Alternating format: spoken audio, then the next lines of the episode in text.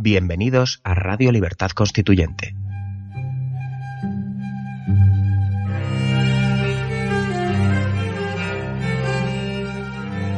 Están escuchando Radio Libertad Constituyente con don Antonio García Trevijano.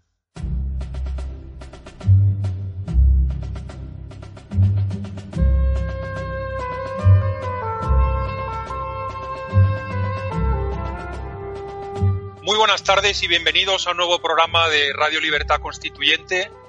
Eh, hoy en el programa de hoy eh, voy a estar yo, José Papí, eh, y al otro lado tenemos al economista, ingeniero, profesor y sin embargo amigo, don Roberto Centeno. Buenas tardes, Roberto.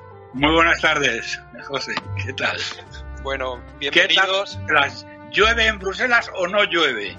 Sí ha estado, sí ha estado lloviendo. Los últimos días, la verdad es que ya se nos ha echado ya prácticamente el, invierno, ¿no? Aunque estemos todavía en otoño, se nos ha echado el invierno encima. Y, bueno, yo por mi parte he fracasado y sigo sin localizar al señor Puigdemont. Aquí en Bruselas sigo ah, buscándolo. pues tengo la dirección, porque me la ha dado una amiga mía que vive en Bruselas. Esto me dijo dónde estaba, en el hotel donde estaba. Que Mira, pues te lo puedo, te lo puedo decir y así lo buscas. Pero no, continúa. Luego te diré cuando, cuando vea el sitio donde está Puigdemont. Venga, perfecto. Bueno, pues entonces eh, eh, le anuncio a todos nuestros seguidores que el programa de hoy eh, va a tener, vamos a tratar dos temas. vamos a hablar, cómo no, de la situación catalana y vamos a hablar también del impasse político que eh, Alemania está contagiando al resto de la Unión Europea. Entonces, eh, Roberto, empezamos cuando, cuando quieras con el análisis que nos vas a hacer sobre la situación catalana. Adelante. Bueno, vamos a ver. Eh, la verdad es que cada día se acumulan más noticias y noticias desgraciadas. La última que hemos conocido que es realmente gravísima, es que eh, Cataluña ha quedado descolgada de la Agencia Europea del Medicamento. Pero no es que haya quedado descolgada, es que eh, ha quedado la última, por debajo de Bratislava. Yo no sé si ustedes han estado en Bratislava. Antes lo hablaba fuera de micrófono con José Papí, que él sí ha estado en Bratislava, y Bratislava es como un pueblo. Entonces es como si dijéramos que Barcelona había por había quedado por debajo de la Almunia de Doña Godina. ¿eh? Verdaderamente es increíble. El presidente de Freixenet, que no es un separatista, ¿eh? Eh, José Luis Bonet, y es presidente, todo es todo lo contrario, de la Cámara de Comercio, lo resumía mm, con estas palabras, que son, mm, siendo él como es un catalán de pura cepa, dice, Ahora la marca Barcelona está muerta y la marca Cataluña también. Verdaderamente el tema es eh, absolutamente, absolutamente espeluznante. Y a pesar de todo, queridos amigos, a pesar de todo, eh, si tenemos que hacer caso de las encuestas, de todas las encuestas, eh, el día 21 de va a salir una cosa muy parecida a la que había, ¿eh? pero muy parecida a la que había. Y entonces, claro, uno se pregunta lo siguiente, dice, vamos a ver, vamos a ver. Dice, ya no es cuestión, aquí ya no es cuestión de que las infectas TV3 o la sexta destilen veneno y falsedades a toneladas, o de lo que cuentan y prometan unos, una banda de tarados cobardes e ignorantes son los hechos que se están viendo cada día. Es decir, es que hay más de 3.000 empresas que han salido ya de Cataluña y eso representa casi el 40% del PIB y que además se van a acabar llevando la actividad porque dicen, bueno, eh, han cambiado de sede social, pero no se van llevar, no se van a cambiar la actividad. Hombre, la actividad de momento no, porque tienen las fábricas allí, pero poco a poco eso acaba sucediendo, como ha sucedido con las 700 empresas que eh, se marcharon de Quebec cuando mm, se planteó un referéndum de independencia. Y a pesar de todo, mm, el referéndum de independencia lo perdieron, pero las empresas que se fueron no volvieron y al cabo de un tiempo se llevaron no solo la sede social, se llevaron también la actividad. Lo digo porque esta panda de tarados cobardes golpistas e ignorantes dicen, bueno, sí, se han cambiado eso, pero la actividad permanece. No, mire usted, la actividad va a acabar cambiando con sí, mm, no mucho, muy largo periodo de tiempo. No se dan cuenta, aparentemente, los catalanes que van a votar el día 21D y que van a votar algo muy parecido a lo que había, no se dan cuenta tampoco de la fuga de depósitos que se opera ya los 50.000 millones de euros. No se dan cuenta del hundimiento de las inversiones y no se dan cuenta de la pérdida, lo que supone la pérdida de la Agencia Europea de Medicamentos, que hubiera traído unas 1.600 empresas a la región. No se dan cuenta, aparentemente, de que el tema inmobiliario está parado, que las ventas de viviendas importantes han caído en un 80%.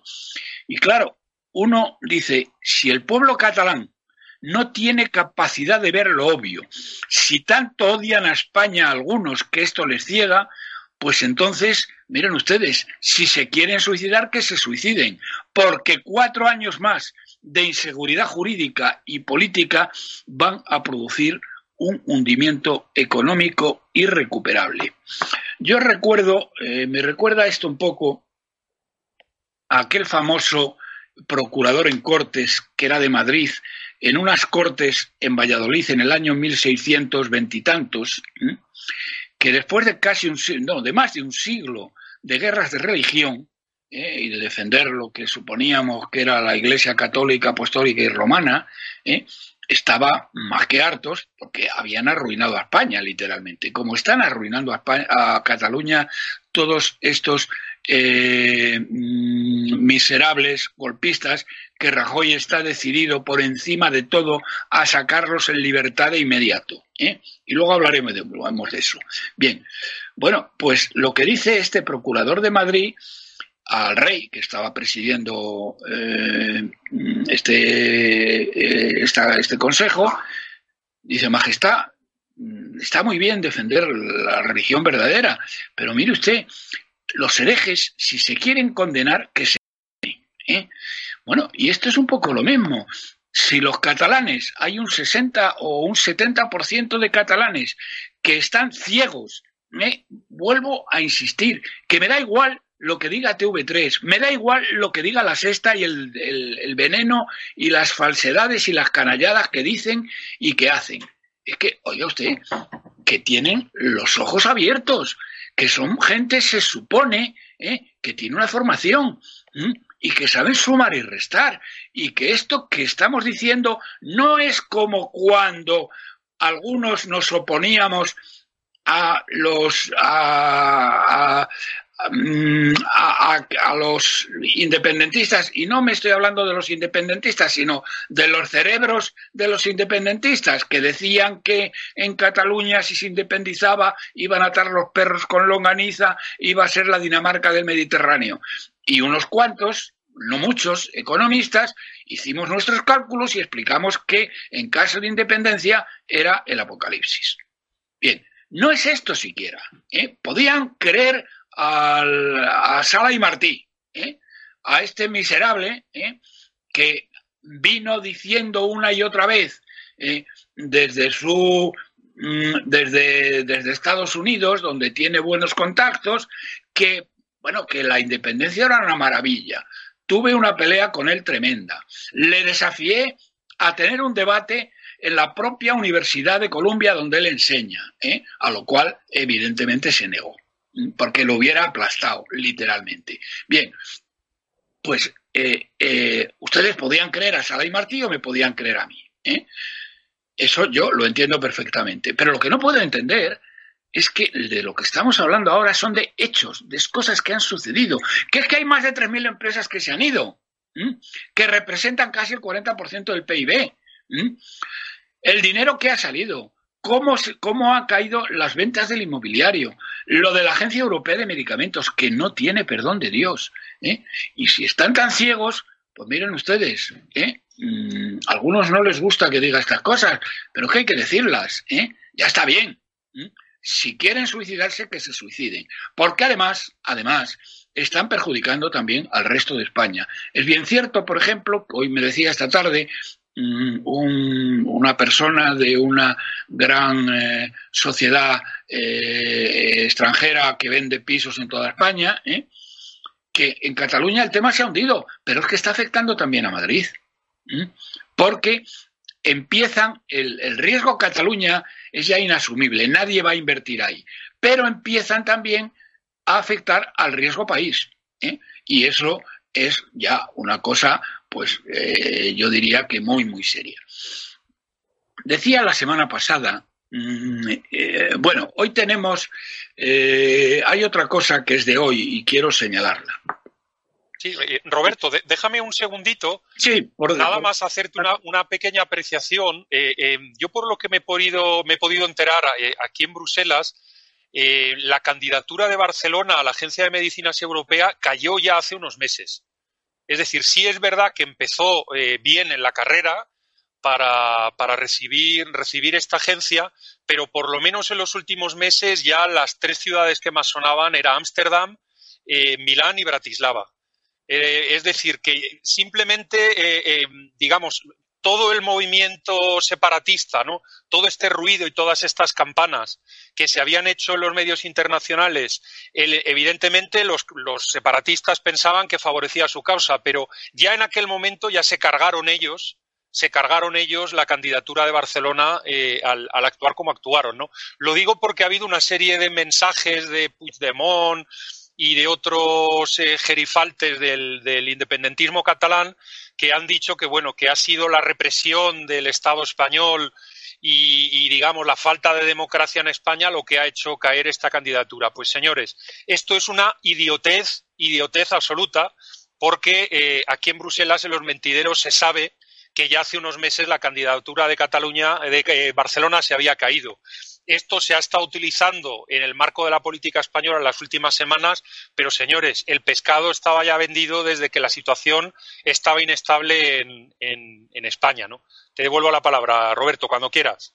Sí, bueno, eh, quería eh, hacer un comentario de lo último, de lo último, y es eh, el, hecho de que la juez Lamela que es la única que ha tenido la dignidad de eh, meter en la cárcel a estos golpistas miserables y cobardes, ¿eh? Eh, haya dicho que, mm, que, bueno, que le parece bien que esto lo lleve el Tribunal Supremo.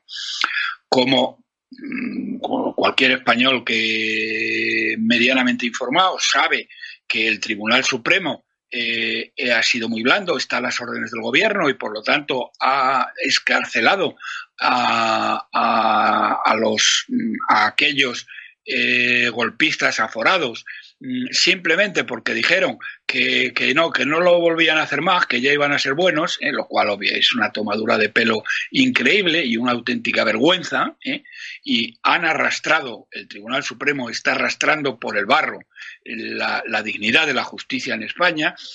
Eh, lo primero que pensé cuando la juez Lamela dijo esto, digo, bueno, ¿qué le habrán hecho a esta pobre mujer? ¿Cómo la habrán amenazado? Qué males le habrán vaticinado, ¿eh? porque desde luego Néstor Rajoy es un canalla, eh, más canalla todavía que los de Cataluña, si cabe. ¿eh? Bien.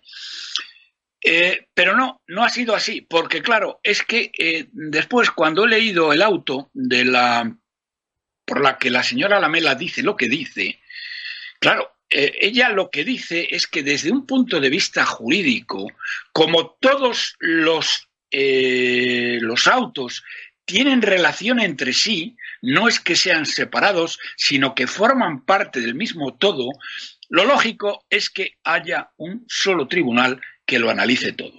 Ahora bien, ahora bien, dice, sin eh, pelos en la lengua, que estos tíos son, son culpables claros de rebelión, de sedición, de, eh, de prevaricación, etcétera, etcétera.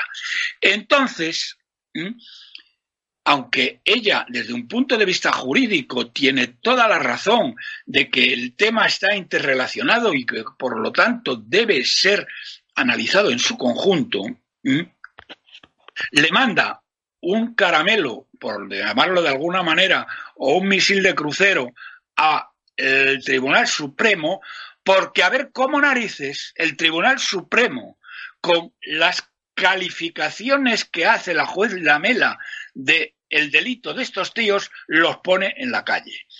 Supongo que los acabarán poniendo en la calle igual, pero claro, verdaderamente eh, el nivel al que dejan la justicia en España, si lo hacen así, es tremendo.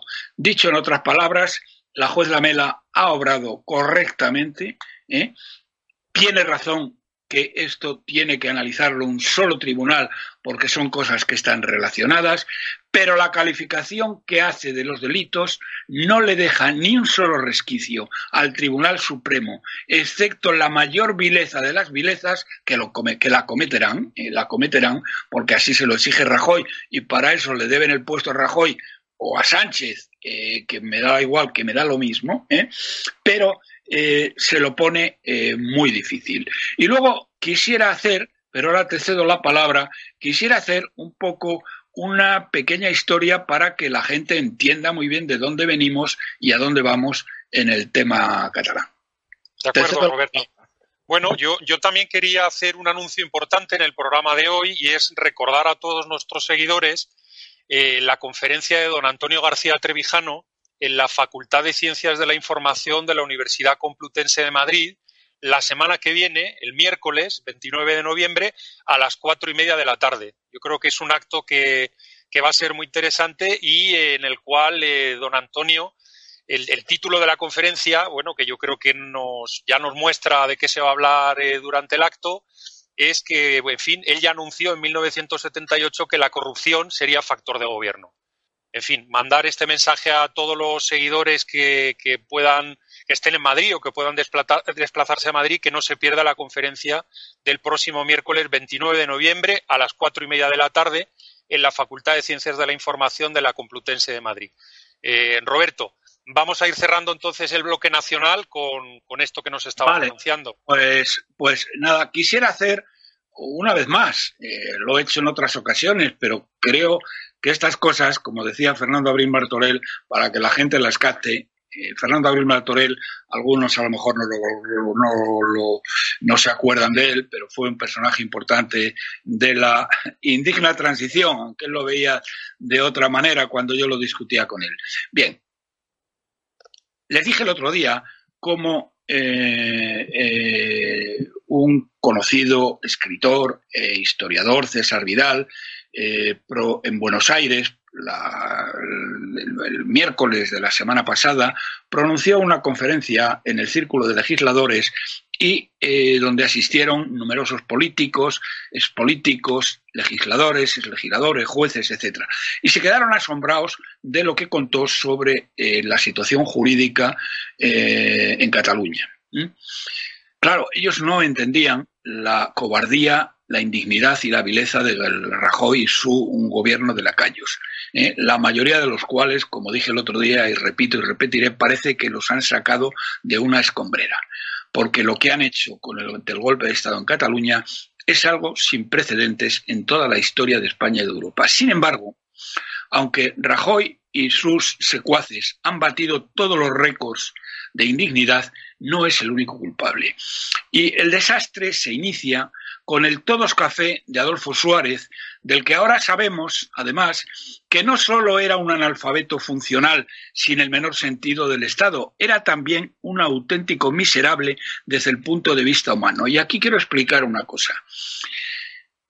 El señor Suárez, habiendo hecho su carrera en la Falange, en la adulación más abyecta al general Franco, a la muerte de éste se comportaría con una indignidad extrema con su viuda y con su hija eh, Carmen Franco, porque las hizo todo el daño que pudo, algo que no hizo ni mucho menos después Felipe González. Y cuento esto porque hay que saberlo, que Suárez no solamente era un analfabeto funcional, no solamente es el culpable de todo lo que tenemos ahora, porque fue el que plantó las primeras piedras, es que humanamente hablando es un miserable. ¿eh? Por esto. ¿Quién cuenta esto? Pues mire, acaba de salir una biografía novelada que ha hecho Nieves Herrero esta conocida periodista que escribe de maravilla y ha hecho una biografía novelada de Carmen Franco, la hija de eh, la, hija del general Franco, que es, mm, mire, yo la estoy leyendo y es apasionante, porque se cuentan toda una serie de cosas desde el punto de vista de, lo, de que era una niña, desde el punto de vista de una persona que está ya al cabo, mm, al final de su vida. Vamos, ahora mismo por aquellos que no lo sepan, Carmen Franco tiene un cáncer terminal, tiene 91 años. Es una mujer tan valerosa que dice que no teme en absoluto a la muerte, que ha tenido una vida muy larga ¿eh? y eh, que cuenta la verdad y entonces cuenta historias de toda una serie de personajes, conversaciones de toda una serie de personajes, algunas de las cuales han constituido el núcleo de la historia de España que son interesantísimos y se los recomiendo vivamente a todos. La acaba de publicar, la obra se titula Carmen de la esfera de los libros y verdaderamente además se lee con una facilidad extrema y todo lo que dice es de un interés tremendo. Bueno, pues quisiera, quería señalar esto para que comprendan eh, lo miserable que humanamente hablando era el señor Suárez. Bien, pero de Suárez eh, luego todos los sucesivos jefes de gobierno han colaborado activamente en alimentar y proteger el desarrollo del tribalismo fanático, de los sediciosos, eh, y lo que ya es el colmo, se han dedicado a callar y marginar a todos aquellos que se oponían frontalmente a, a estos enemigos de España.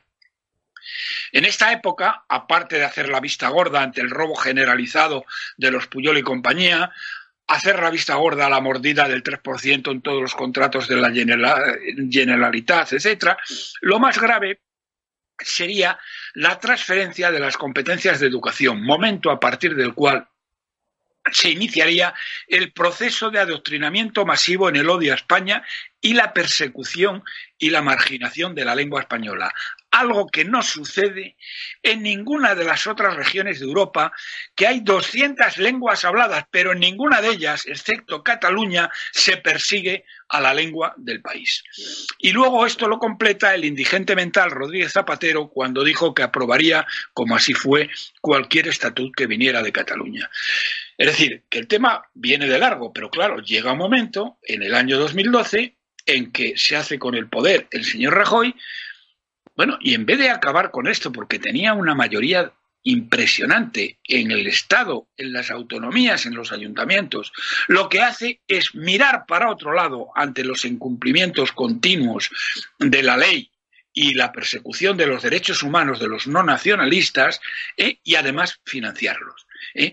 Y a día de hoy, cosa increíble, convoca este, este miserable traidor de Rajoy, convoca las elecciones a la mayor velocidad posible, 55 días después de la disolución del Parlamento catalán, y mantiene todas las subvenciones, mantiene a los, a los sediciosos, mantiene todo su poder de adoctrinamiento, mantiene TV3 abierta, mantiene a la sexta abierta en vez de coger este miserable. Vamos a ver, señor Rajoy, ¿por qué no devuelve usted a Televisión Española de una santa vez eh, la posibilidad de hacer anuncios, de poner anuncios? Eh?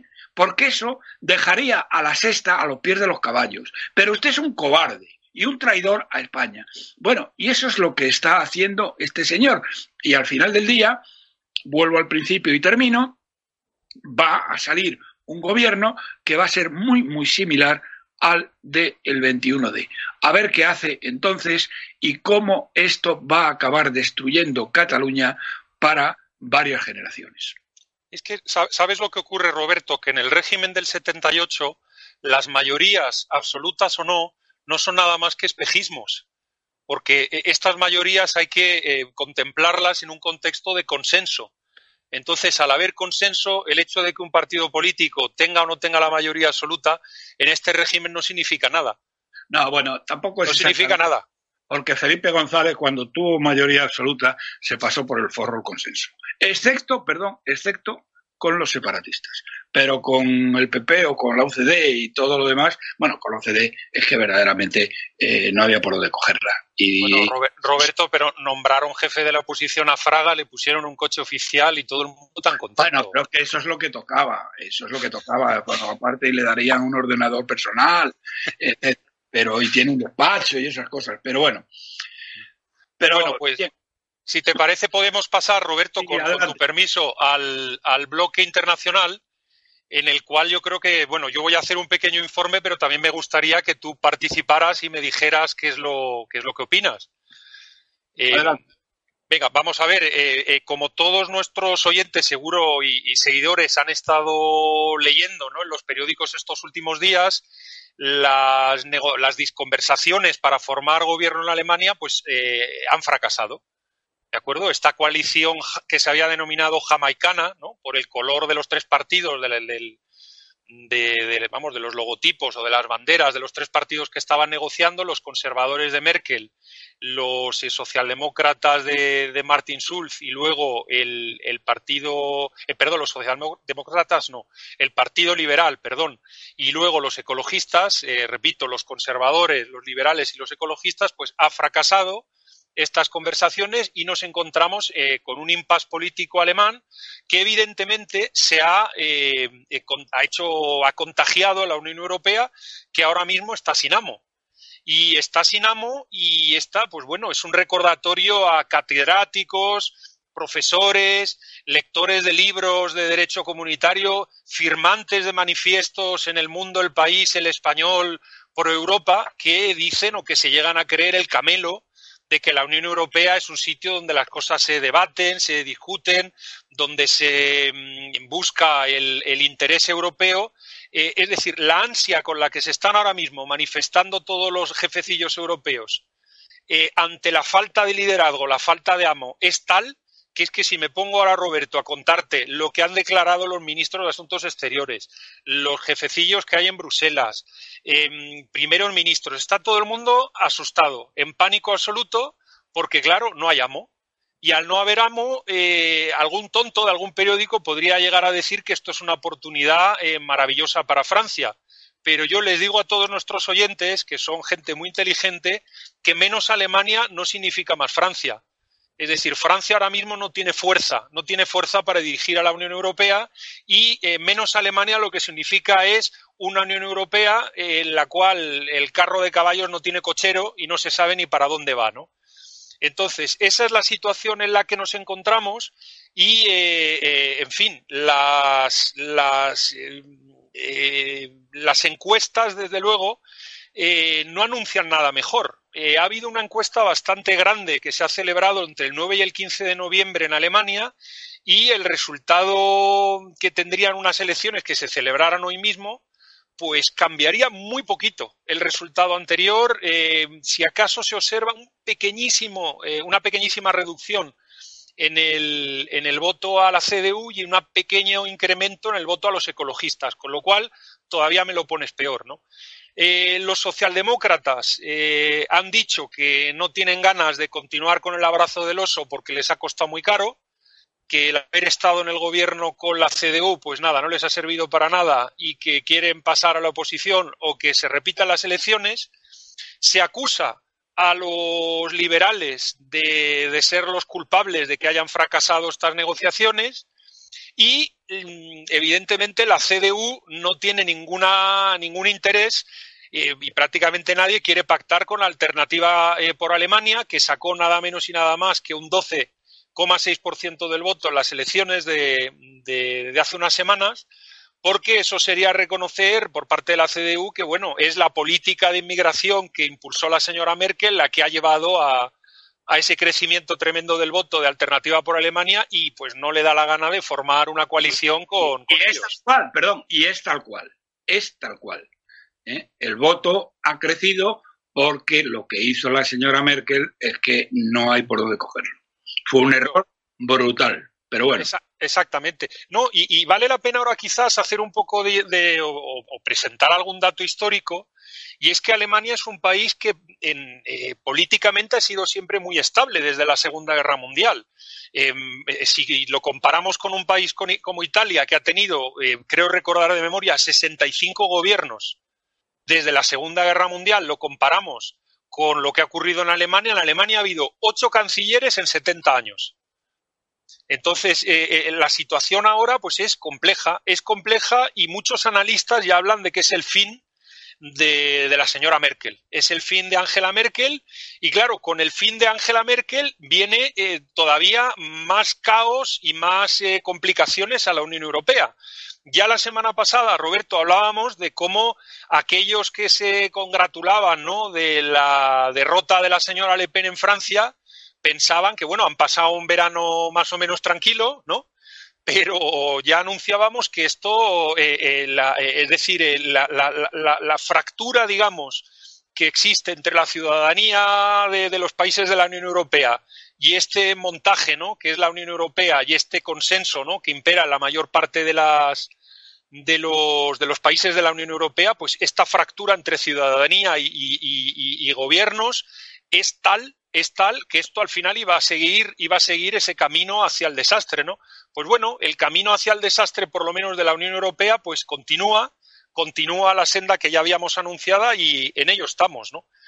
Eh, bueno, las, eh, las, alternativas que tiene ahora mismo la, señora Merkel, yo creo que hay dos que tienen pocas posibilidades y dos que tienen más posibilidades. ¿Cuál tiene eh, pocas posibilidades, en mi, en mi opinión? Gobierno en minoría lo veo complejo porque es algo que no encaja bien con la cultura política alemana. No, bueno, ella lo ha descartado, ha dicho que ella no está dispuesta a gobernar en minoría. Claro. La segunda opción sería, eh, que también veo con muy pocas posibilidades, la gran coalición la gran coalición con los socialdemócratas porque Martin Schulz ya ha dicho que nanay de la China, que esto no, les interesa y, que no, y que prefieren unas nuevas elecciones. ¿Cuáles serían las dos alternativas que yo le veo más posibilidades? Bien nuevas elecciones, como estaba diciendo, opción una, o que reanuden las conversaciones de esta coalición que los periodistas han venido a llamar jamaicana, ¿no? La coalición entre los conservadores, los liberales y los ecologistas. Entonces, bueno, quería mandar este, esta, digamos, quería hacer este pequeño informe de qué es lo que está pasando en Alemania, porque eh, las consecuencias para la Unión Europea son, son tremendas, ¿no? A mí también no me, no me gustaría cerrar este bloque sin comentar qué ha pasado con la Agencia Bancaria Europea, porque todas las quinielas decían que esto se iba a ir para Frankfurt, ¿no? Eh, y al final ha acabado en París. Es decir, los franceses, eh, con perdón, le ha puesto la zancadilla a sus socios en el, en el coliderazgo ¿no? de la Unión Europea, a los alemanes, y se han llevado la Agencia Bancaria Europea, pues en fin, a, una, a un entorno, digamos, regulatorio que no es exactamente el más abierto, el más moderno que hay en la Unión Europea. Tampoco es que el, alemán lo sea, ¿no? y yo creo que un, es decir, el, el, haber movido la Agencia Bancaria Europea a, a Dublín eh, incluso Ámsterdam, ¿no? Hubiera sido un gesto para aquellos que creen en que las zonas bancarias tienen que ser más ligeras, ¿no? Con menos eh, obstáculos regulatorios, etcétera. Pero bueno, ha acabado en París y creo que también es, algo que le puede interesar a nuestros, a nuestros seguidores. Entonces, Roberto, yo por mi parte llevamos ya, estoy mirando aquí en el reloj, 33 minutos de programa bueno, eh, dos, dos minutos. Claro que sí, todo lo que necesites. Comentar el impacto que tiene eh, sobre las cosas de comer en España lo de la señora Merkel. Estupendo, adelante. Estoy encantado de la vida porque aunque es el ballet de chambre de la señora Merkel, el hecho de que en este momento, como tú has expresado muy bien, eh, mm, eh, la Unión Europea, el barco de la Unión Europea está totalmente a la deriva porque no hay nadie al mando, ¿eh? a Rajoy le viene de cine. Porque a Rajoy no le salen las cuentas del año que viene. Lo que ha presentado Montoro no hay por dónde cogerlo. Y sin embargo, la Unión Europea ha dicho que bueno, que van a tener que apretar las tuercas, que, pero que en principio que no está mal. Vamos, es que no le sale no le salen las cuentas de ingresos y gastos, no le salen las cuentas de déficit. La deuda sigue creciendo brutalmente y lo más grave de todo es que no salen las cuentas de la seguridad social. ¿Y qué pasa que no salgan las cuentas de la seguridad social? Miren ustedes, la verdad es que llevamos ya semanas ¿eh? ocupados con el tema de Cataluña, pero el tema de la seguridad social es muchísimo más grave. Eh, la situación de ruina ya no hay manera de corregirla. Fíjense que Mariano, una de las cosas que tenía que haber hecho si es que hubiera gobernado y no se hubiera estado tocando las narices y leyendo el marca y fumándose un puro, ¿eh?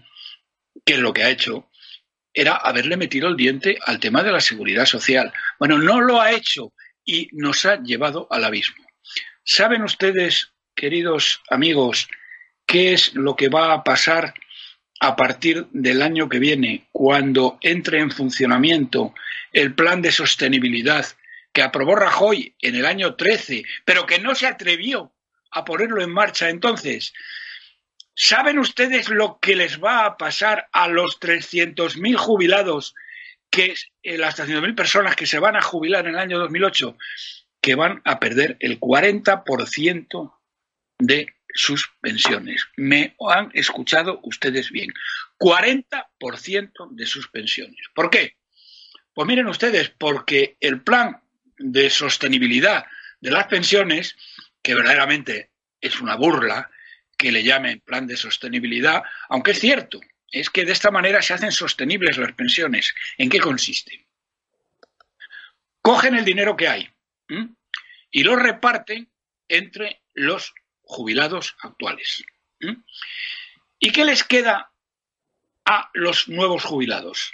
Les queda la diferencia, lo que el resto. ¿Y qué pasa con este resto? Pues con este resto lo que pasa es que las pensiones de estos nuevos 300.000 jubilados se eh, reducen en un 40%. ¿Qué es lo que está eh, pretendiendo Montoro? Pues lo de siempre, engañar a la gente y procurar que no se jubilen, que la gente no se jubile.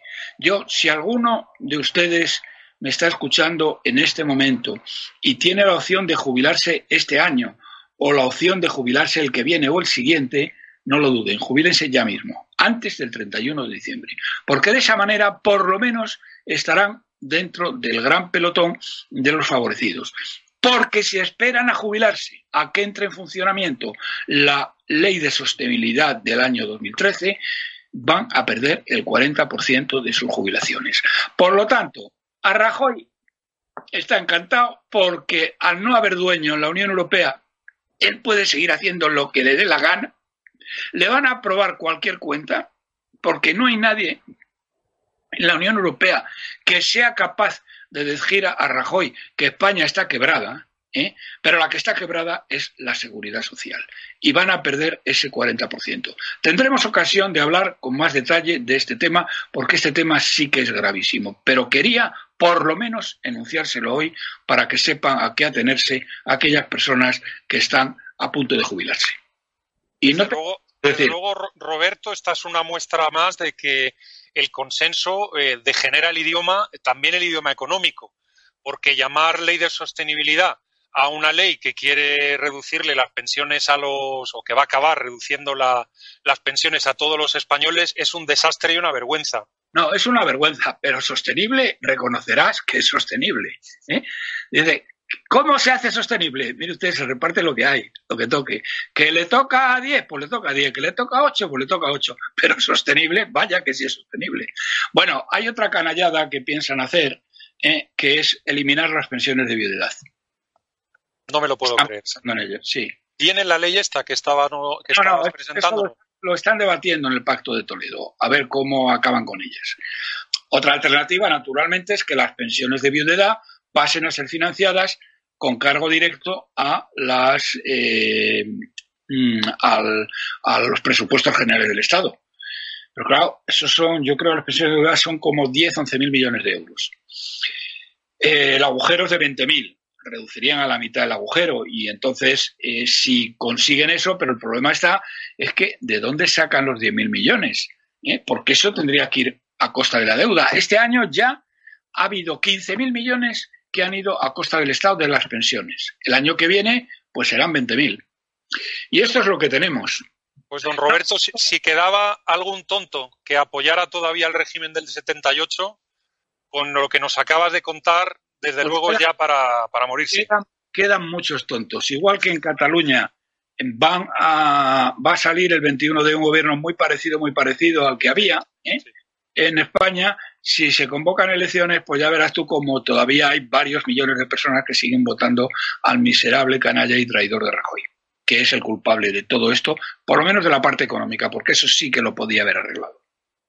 Bueno, pues eh, don Roberto, muchísimas gracias, un placer y un honor, genio y figura como siempre. Gracias por tu intervención en el, en el programa de hoy. Y bueno, yo quiero, quiero también, eh, vamos, me gustaría antes de cerrar el programa recordar a todos nuestros seguidores eh, la conferencia del maestro García Trevijano la semana que viene en la Facultad de Ciencias de la Información de la Complutense de Madrid, no os la perdáis, a las cuatro y media de la tarde.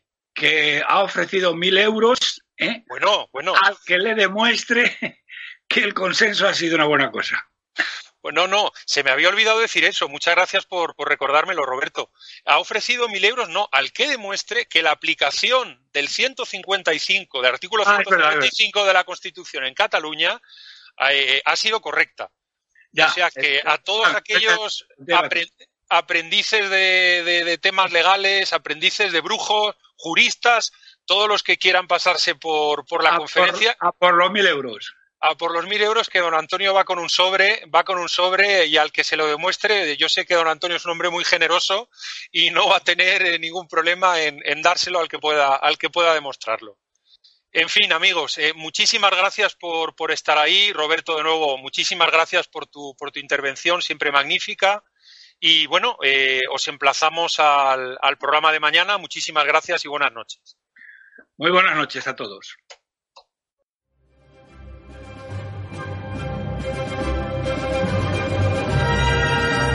Gracias por haber escuchado Radio Libertad Constituyente. No olviden visitar la parrilla de programación en la nueva página web del Movimiento de Ciudadanos hacia la República Constitucional, en la dirección www.mcrc.es.